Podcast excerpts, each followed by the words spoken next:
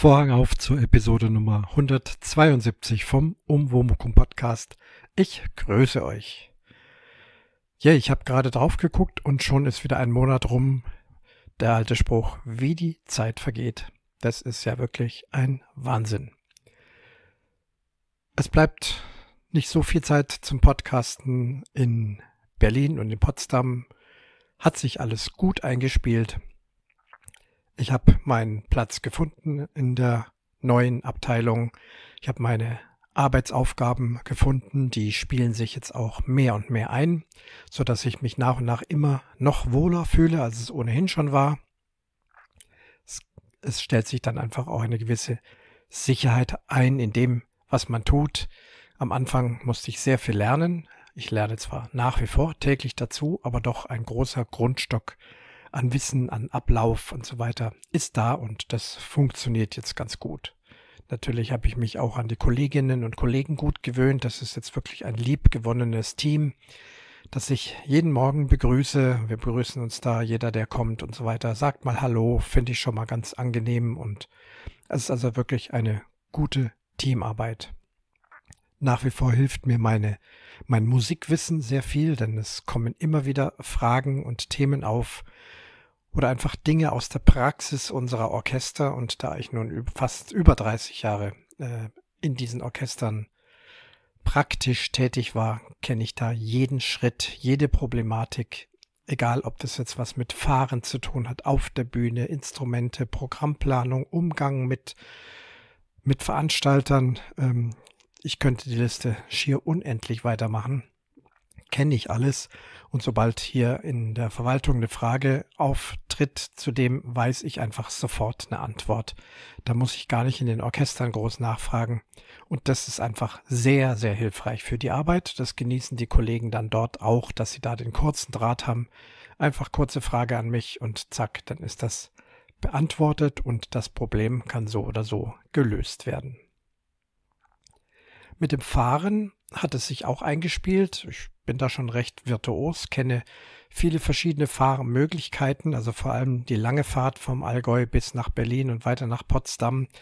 Da kenne ich die Zugzeiten und natürlich gibt es immer wieder Probleme. Das ist ganz klar. Es gibt hier eine Verspätung, da ein Zugausfall, dann habe ich die Möglichkeit hier rum und so rum oder wenn das passiert, dann mache ich das. Das hat sich also auch eingespielt. Das Fahren an sich ist zur Routine geworden und gefühlt werden die Fahrten immer kürzer, obwohl sie manchmal sogar länger dauern, weil doch einfach immer wieder mal eine Verspätung dabei ist, dann wird der Anschlusszug nicht erwischt und dann komme ich halt eben eine Stunde später heim, versuche dann nicht in einen großen Ärger zu verfallen, weil das ist nicht gesund, sondern denke ans Autofahren. Gelegentlich fahre ich auch mit dem Auto und da ist es schnell passiert, dass eine halbe Stunde, eine Dreiviertelstunde, eine ganze Stunde verloren geht durch Staus, durch Umleitungen, solche Sachen. Das kennt ja auch jeder. Da wird's zähneknirschend hingenommen und beim Zug wird ganz viel geschimpft. Natürlich ist es ärgerlich. Nach wie vor im Großen und Ganzen fahren die Züge, wie sie sollen. Trotzdem kleine Probleme gibt's immer wieder mal. Auf der letzten Fahrt hat mich meine Zubringer-S-Bahn zum Berliner Hauptbahnhof äh, in dem Stich gelassen. Da kam dann kurzfristig wieder Zugfeld aus. Das passiert bei der Berliner S-Bahn leider recht oft. Ich vermute, dass sie Personalprobleme haben und dann einfach mal ein Zug nicht fährt. Und prompt habe ich dann eben mein ICE nicht bekommen. Musste dann später fahren. Aber auch das habe ich hingekriegt und auch da bin ich heimgekommen. Wenn ich dann beim ICE sitze, dann sackt alles ab, dann habe ich vier Stunden Ruhe, setze meinen Noise Cancelling Kopfhörer auf, höre irgendeine Musik oder arbeite an einem Podcast, lese irgendwas, wie auch immer. Das ist wirklich schön, das ist Zeit für mich, da ruft keiner an, da will niemand was, da muss ich nicht einkaufen gehen, da muss ich einfach gar nichts machen, nur bequem sitzen und fahren. Ja, also wie ihr hört, das hat sich alles ganz gut eingespielt. Oh je, Kleinen Moment, Räuspertaste. Auch freitags hat sich's gut eingespielt. Ich mache Homeoffice. Der Laptop funktioniert prima. Es geht zwar nicht ganz so schnell wie am großen Schreibtisch, wo ich zwei große Bildschirme habe. um die vielen Dokumente, die da gleichzeitig bearbeitet werden müssen und wo Dinge hin und her gezogen werden müssen und so weiter. Ich glaube, das kennen viele auch aus ihrem Büroalltag. Das klappt gut. Auf dem kleinen Laptop habe ich nur einen kleinen Bildschirm. Ich bin Gott sei Dank ein Tastaturmensch. Das heißt, das Umschalten zwischen verschiedenen Windows, das geht wirklich super, wenn ich es mit der Tastatur mache. Mit der Maus wäre ich da längst verloren. Und so kann ich da eben schnell hin und her schalten und dann da auch einfach mehrere Dinge bearbeiten, mir etwas herausziehen und so weiter. Funktioniert gut. Nachmittags in die Klinik, auch da hat sich alles super eingespielt. Ich weiß, wann ich fahren muss. Gehe in die Klinik rein. Als erstes hole ich den Schlüssel für das Klinikfahrzeug. Der ist in einem Mitarbeiterraum, in einem Safe drin. Da habe ich einen Zugangschip, dann hole ich mir also diesen Schlüssel raus, hole das Auto, nein, dann hole ich das Auto noch nicht, dann gehe ich in den nächsten Raum, in einen Mitarbeiterraum. Dort steht auch wieder ein Laptop für mich zur Verfügung, auf dem ich mich dann mit den Zugangsdaten anmelde, um zuerst mal meine Patientenliste auszudrucken. Ich habe ja immer zwei Kurse mit jeweils sechs Personen. Und wer das ist, das kommt dann da eben auf aus dem Drucker raus. Das brauche ich dann, um die Anwesenheit zu kontrollieren, zu dokumentieren, wer war wirklich da oder wer ist nicht da gewesen. Manchmal gibt es dann auch eine Entschuldigung. Dann gibt es ein klinikeigenes E-Mail-System, da gucke ich auch noch rein, schaue, ob es da irgendwelche Nachrichten für mich gibt. Da gibt es hier und da mal einen Hinweis oder eine Frage zu irgendwas, was mit Bogenschießen zu tun hat. Ja, mit dieser Liste bewaffnet gehe ich dann los gehe zum Hinterhof und hole das Fahrzeug, ein VW-Bus, fülle das Fahrtenbuch aus, fahre ihn vor die Klinik und dann sind es meistens noch so circa zehn Minuten, in denen ich so ein bisschen abspannen kann, spreche dann mit Mitarbeitern an der Pforte, die immer total nett sind. Der ein oder andere Patient, Patientin stellt sich schon ein. Diejenigen, die mich schon kennen, sprechen mich gleich an. Wir wechseln das ein oder andere nette Wort. Oder auch neue Patienten, die zum ersten Mal dabei sind, erkennen mich. Ich habe mir nämlich ein T-Shirt machen lassen, da steht drauf therapeutisches Bogenschießen und ein großes Bogensymbol ist drauf. Denn ich bin ja in der Klinik sonst nicht bekannt. Ich bin ja die ganze Woche dort nicht, sondern eben immer nur am Freitagnachmittag zum Bogenschießen. Und da dachte ich mir, es ist ganz gut, wenn ich da erkennbar bin. Dann ist äh, die, wie soll ich sagen, die, ähm, die Mauer zwischen neuen Patienten, die noch nicht wissen, wer, wer ist denn das jetzt da? Die sehen einfach sofort Bogen, sie kommen freudig an, sprechen mich an, ach, bin ich da richtig beim Bogenschießen? Ja, ganz genau und so weiter und so fort. Schon ist das Eis gebrochen. Wir können uns unterhalten über dies und das und jenes. Wenn dann alle da sind und auf der Liste abgehakt sind, dann geht's also alle Mann und Frau rein in das Auto. Fünf Minuten Fahrt zur Bogenschießhalle. Das ist ja von einem externen Verein gemietet. Dann geht's da rein. Dann wird erst aufgebaut, das heißt, die Bögen werden aufgespannt. Die Patienten, die das schon können, helfen mir da auch dabei.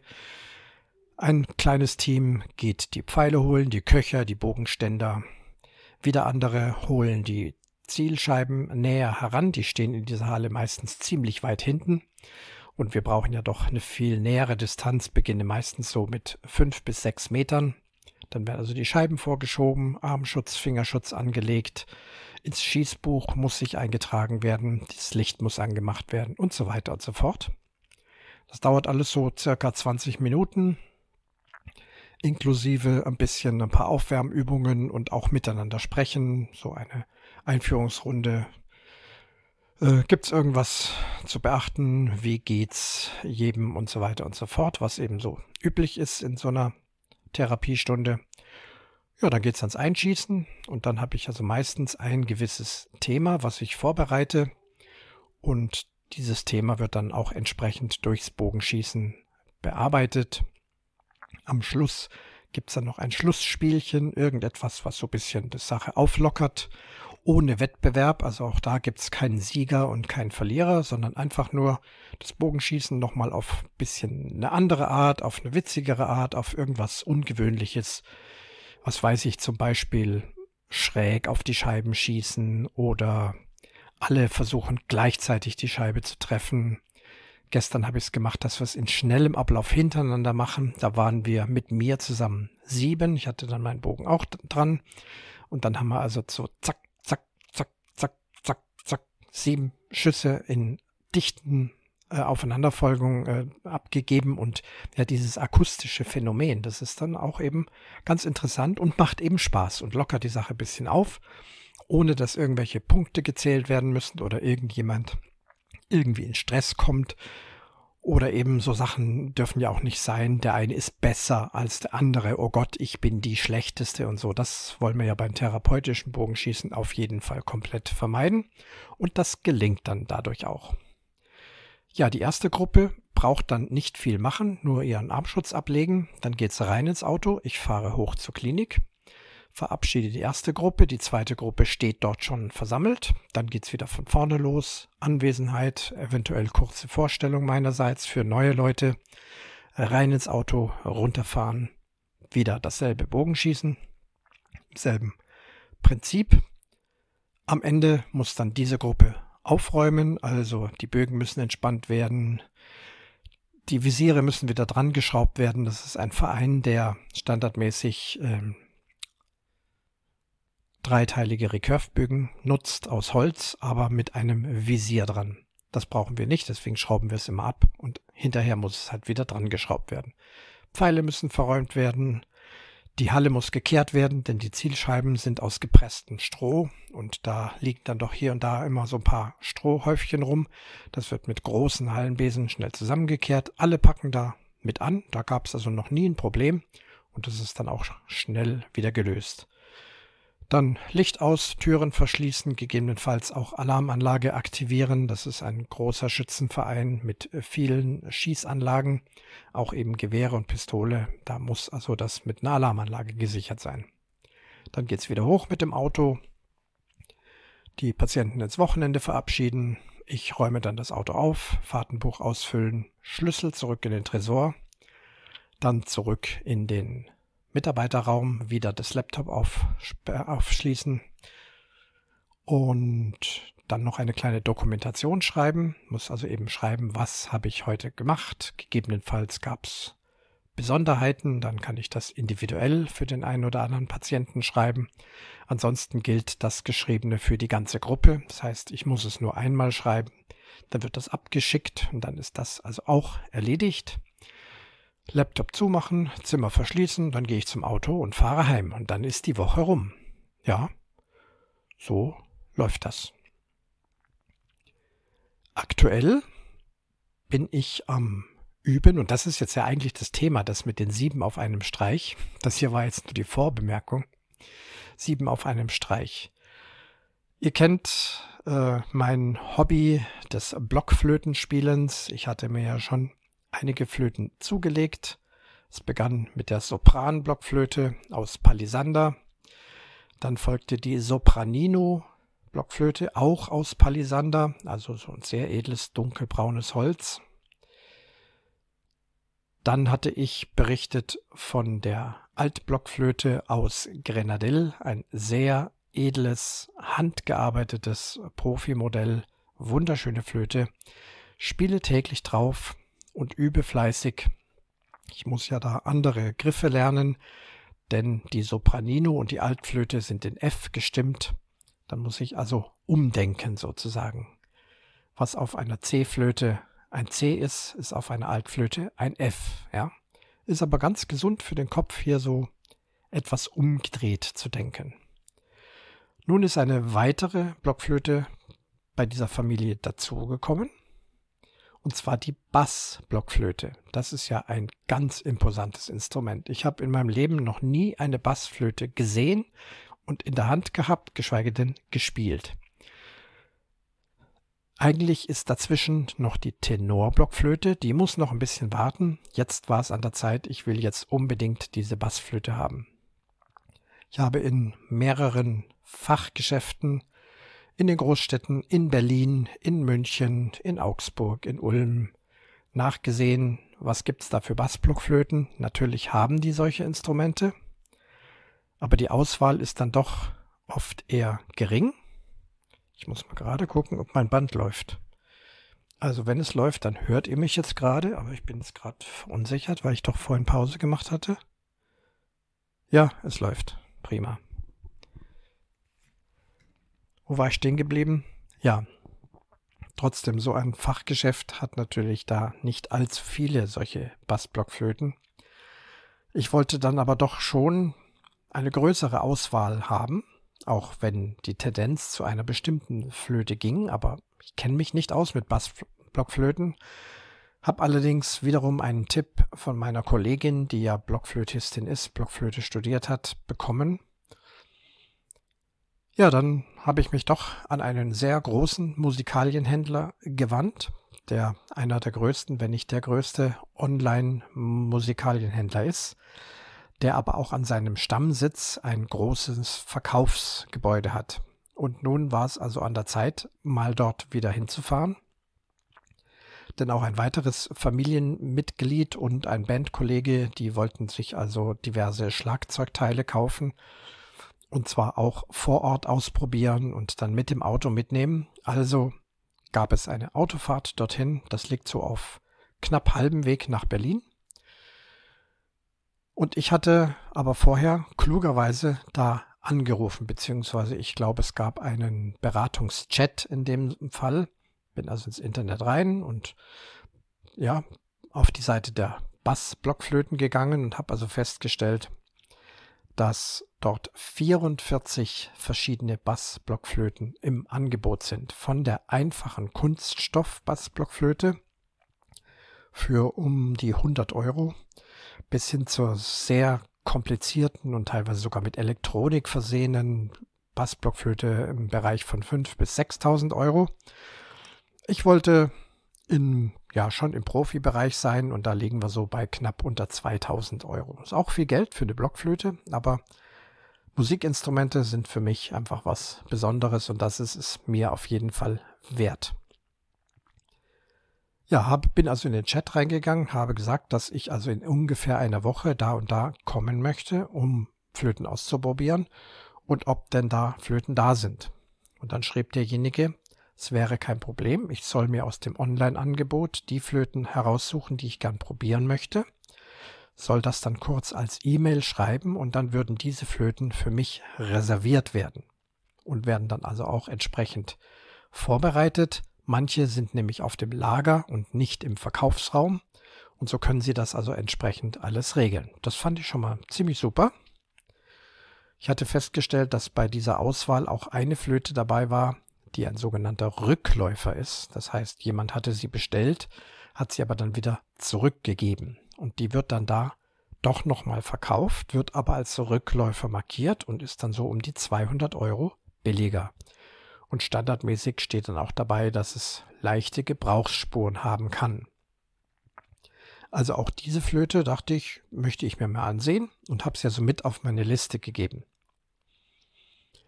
So, halbe, dreiviertel Stunde später bin ich nochmal auf die Liste gegangen. Ich war einfach neugierig und wollte nochmal Details zum einen oder Instru anderen Instrument finden wollte dann eben auch auf diese Rückläuferflöte gehen. Ich wollte nochmal schauen, was war das jetzt genau für ein Holz und merke, äh, die Flöte steht da zwar noch, aber es steht aktuell nicht verfügbar.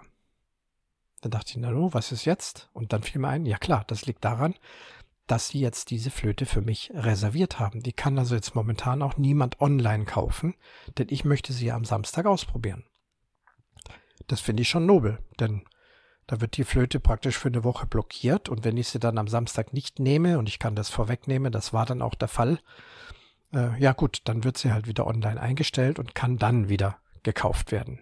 Möglicherweise, wenn es einen Interessent gibt, dann beobachtet er das und weiß es vielleicht auch und wartet, bis dieses Instrument wieder freigegeben ist und kann sich es dann eben online klicken.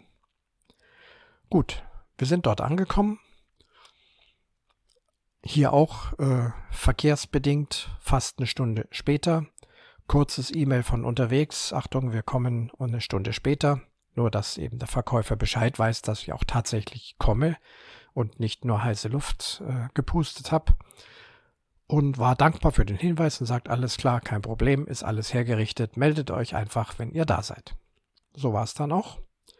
sehr schnell die Abteilung gefunden, sehr schnell genau diesen Verkäufer gefunden, mit dem ich gechattet habe.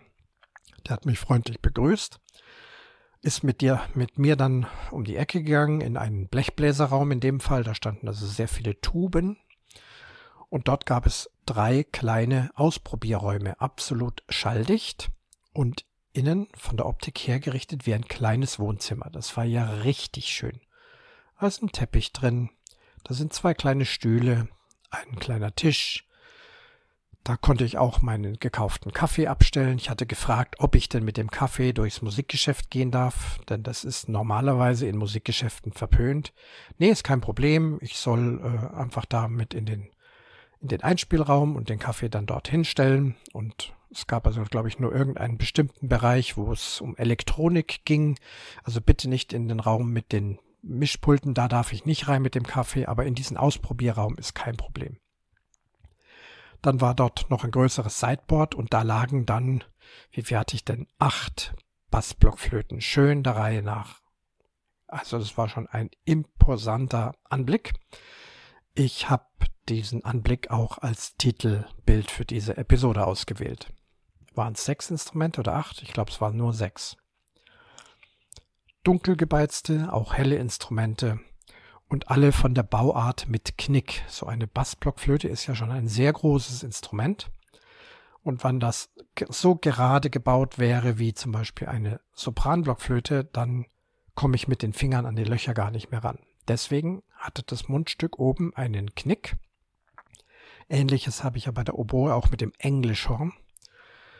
Und dann blase ich von dort aus rein und komme mit den Fingern einfach besser dran. Es gibt auch noch ein anderes System, da ist die Blockflöte gerade und dann gibt es ein Anblasrohr, das führt also oben hinein, geht dann äh, einmal um die Ecke nach unten und dann kann man dort über ein Mundstück reinpusten.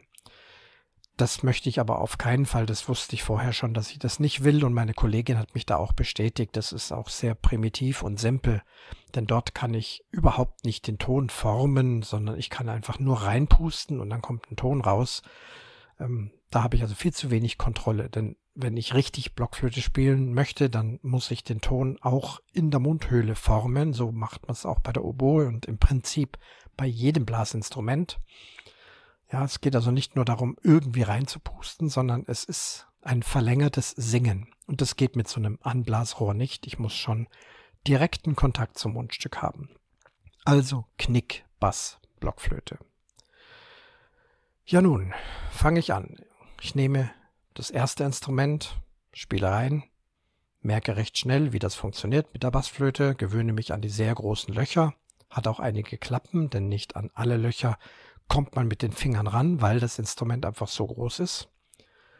Gewöhne mich ein bisschen dran und dann dachte ich mir, also jetzt tue ich nicht auf einen Schlag alle ausprobieren, da werde ich ja völlig irre. Ich nehme jetzt mal nur die eine und schaue mal, wie ich damit zurechtkomme.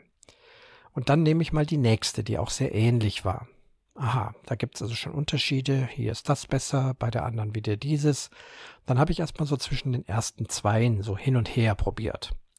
Nach und nach und dann kam also dann die dritte dazu und so habe ich mich also so langsam rangehangelt an die ganze Sache. Nachdem ich dann bei der vierten Flöte war, das war glaube ich diese Rückläuferflöte, hatte ich aber auch schnell gemerkt, dass bei den ersten beiden irgendwas richtig faul ist. Das heißt, die Töne stimmten dort sehr, sehr schlecht. Ich habe es vom Gehör schon gemerkt. Ich dachte erst, vielleicht muss ich irgendwie andere Griffe nehmen. Das kann doch gar nicht sein. Ich greife den Ton, aber was da rauskommt, das kann nicht stimmen. Das ist so falsch.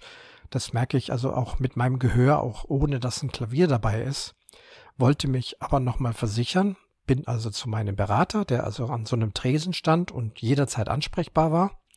Hab gesagt, bräuchte mal schnell ein Stimmgerät. Klar, das haben die da in der Schublade, hab mir sein Stimmgerät geholt und habe also festgestellt, bei diesen ersten beiden Flöten, das war jenseits von Gut und Böse. Das war also kein Weg führt dahin, da bestimmte Töne richtig zu spielen.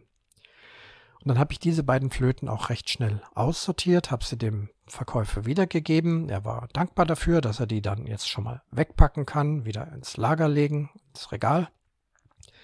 Und so habe ich mich also weitergehangelt, bis ich dann also alle Flöten durch hatte. Und da waren dann am Ende recht schnell zwei Flöten übrig geblieben, die also in die engere Wahl kamen. Die anderen hatte ich dann auch nach und nach weggelegt. Meine beiden Begleiter dann mal gerufen. Die haben sich dann also dorthin gesetzt mit dem Rücken zu mir, sodass sie also das Instrument nicht sehen können und nicht irgendwie durch eine gewisse Optik voreingenommen sind, denn die Optik ist ja auch unterschiedlich, macht auch etwas aus. Bei mir ist es übrigens auch so, jedes Musikinstrument, das ich kaufe und das ich spielen möchte, das muss auch, ich muss es auch von der Optik her mögen. Es gibt es bei der Oboe, es gibt äh, einige, ein, einen Hersteller, der hervorragende Instrumente baut, aber ich, ich mag darauf nicht spielen. Die Optik ist so falsch für mich und auch das haptische Gefühl für die Finger und dann kann ich da auch nicht schön drauf spielen. Also bei den Blockflöten ist es genauso. Wir reden hier von verschiedenen Hölzern, die natürlich auch verschiedene Farben haben. Dann sind manche Flöten naturbelassen oder manche sind dann dunkel schwarz gebeizt. Und ich dachte beim, beim Online-Schauen, dass ich eine dunkel gebeizte Flöte haben möchte, denn meine kleinen Blockflöten, die sind ja alle aus ähm, Hartholz, aus Tropenholz, Palisander und Grenadill und die sind ja von Natur aus schon sehr dunkel. Die Altflöte ist sogar richtig schwarz. Und ich dachte, ich möchte, wenn ich schon ein weicheres Obstbaumholz, also hier sind vor allem ist genannt Birne, dann gibt es viele in Ahorn und das waren ein Instrument in Kirsche. Und die Ahorn, die gab es auch in gebeizt und im Live-Betrieb, also wenn ich sie live angeguckt habe, habe ich festgestellt, gefällt mir eigentlich doch gar nicht so gut. Man, man sieht einfach, dass sie gebeizt sind. Das ist nicht natürlich, das ist wie angemalt und ähm, aus den Löchern scheint dann das helle Holz raus. Äh, nein, gefiel mir dann doch, also von der Optik her nicht. Ich habe trotzdem natürlich die Flöten ausprobiert. Wenn sie die beste Flöte gewesen wäre, hätte ich sie genommen, aber auch da war schon so ein bisschen Ablehnung. Am Schluss sind dann tatsächlich zwei Naturholzflöten übrig geblieben. Eine aus Birnbaum und eine aus Kirsche. Und dann habe ich eben wieder meine Begleiter geholt, habe ihnen vorgespielt und sie konnten einfach ganz pauschal so ihre Meinung sagen. Das muss jetzt kein, keine Fachbeurteilung sein. Einfach, ja, ach, das eine gefällt mir gut und das andere gefällt mir besser oder hier hat's die Töne oder bei der sind die hohen Töne toll, da sind die tiefen Töne toll. Halt irgendwelche Bemerkungen, was man halt so zu bemerken hat, um mir auch noch so ein bisschen Entscheidungshilfe zu geben. Am Ende ist es dann tatsächlich das Instrument aus Kirsche geworden, was auch noch den Vorteil hat, dass das das leichteste Instrument ist. Denn so eine Blockflöte, das ist schon ein ordentlich großes Möbel. Und eine Blockflöte hat auch eine Daumenstütze, wie es die Oboe und das Englischhorn auch haben, während die anderen Blockflöten, die nimmt man einfach so in die Hand. Die sind leicht genug, dass man da also nicht noch mit der rechten Hand eine spezielle Daumenstütze braucht. Erst ab der Bassflöte ist das notwendig. An dieser Daumenstütze ist auch ein Ring dran. Ich könnte also auch einen Gurt mir um den Hals machen und die Flöte dann an einen Haken einhängen, dann hängt sie da und dann muss ich nicht das ganze Gewicht mit der Hand tragen. Dieser Gurt ist auch dabei.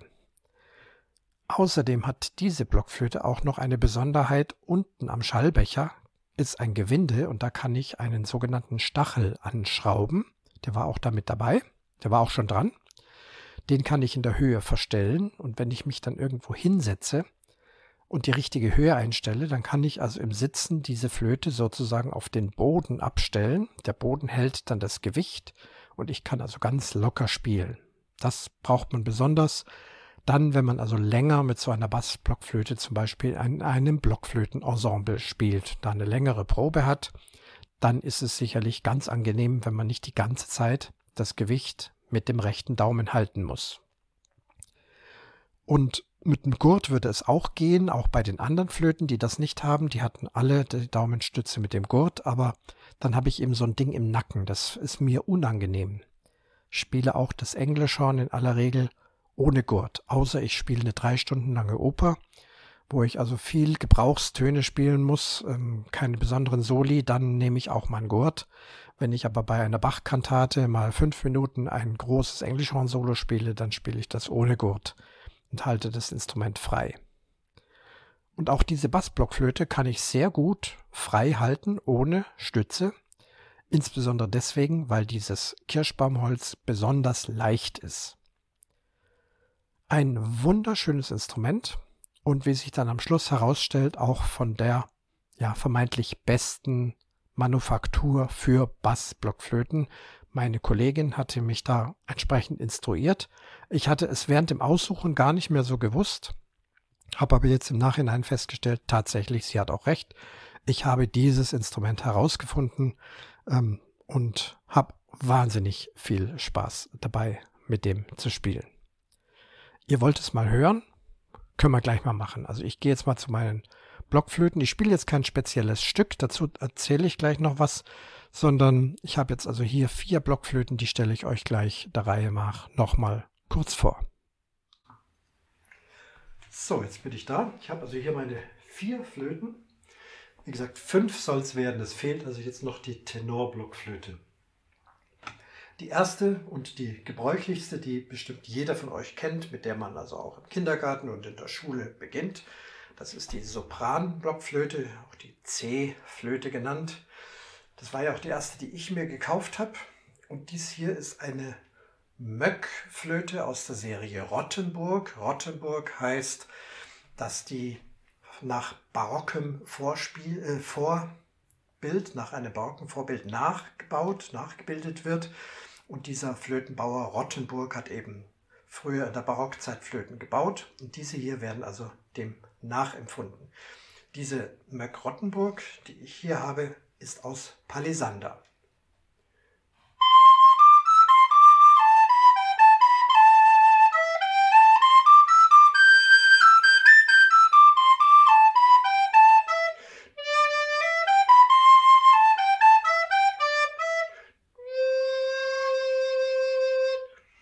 Das also die klassische C-Flöte.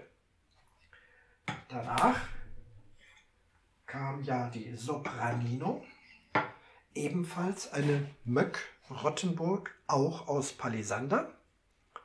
Sie ist also die kleinste meiner Flöten.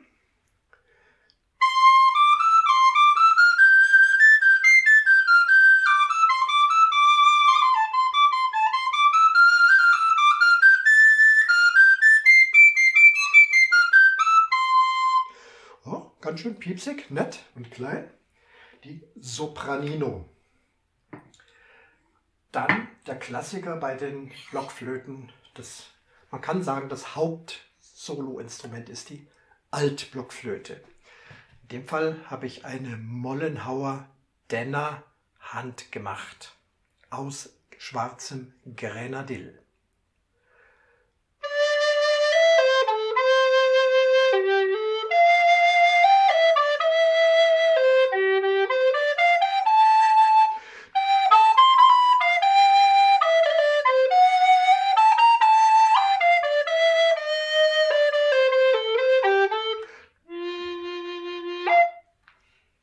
Altblockflöte.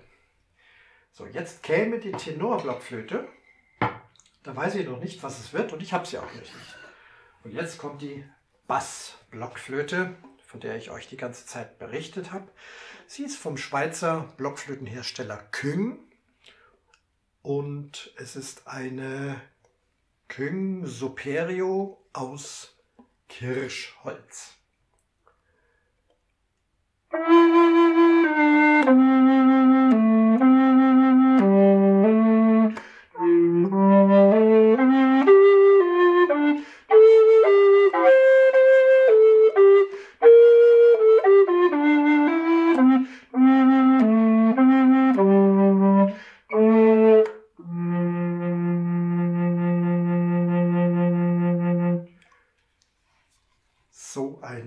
Spannendes Instrument. Ich liebe das. Hätte nie gedacht, dass es so toll wird. Das also kurzes Klangbeispiel.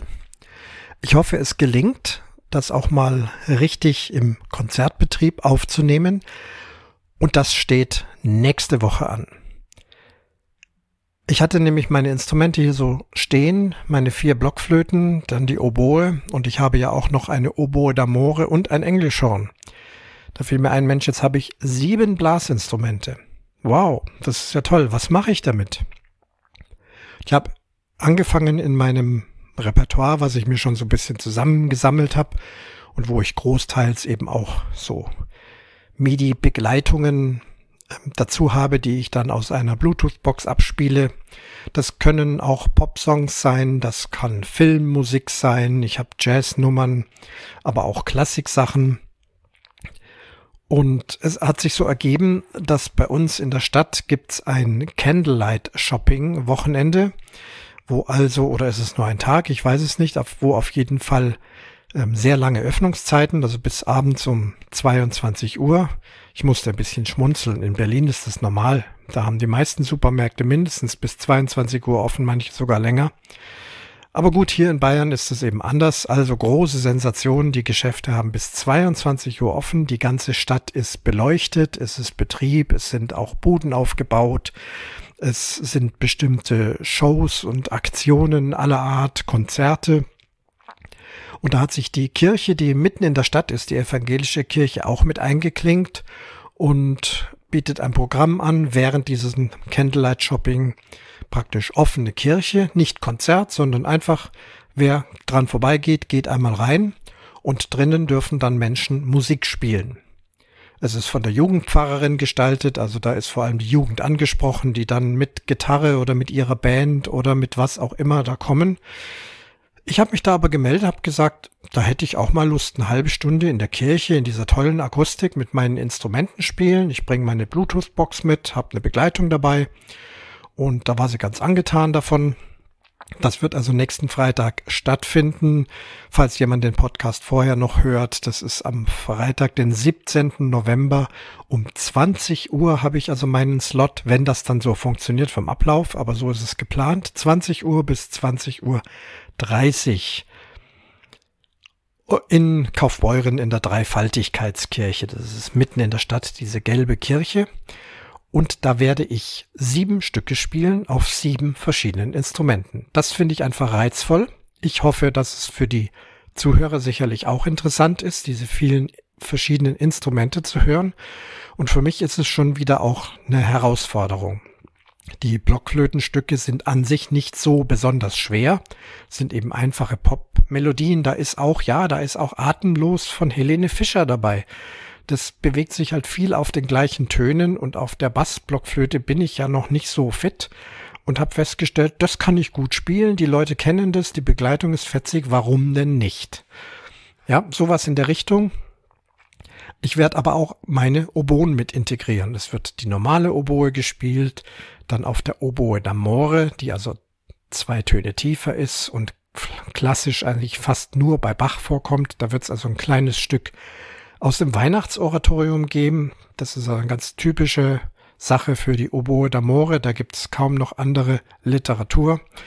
Meine Tochter wird mich bei diesem Stück mit dem Englischhorn begleiten, mit der ganz großen Oboe. Das spielen wir also zu zweit.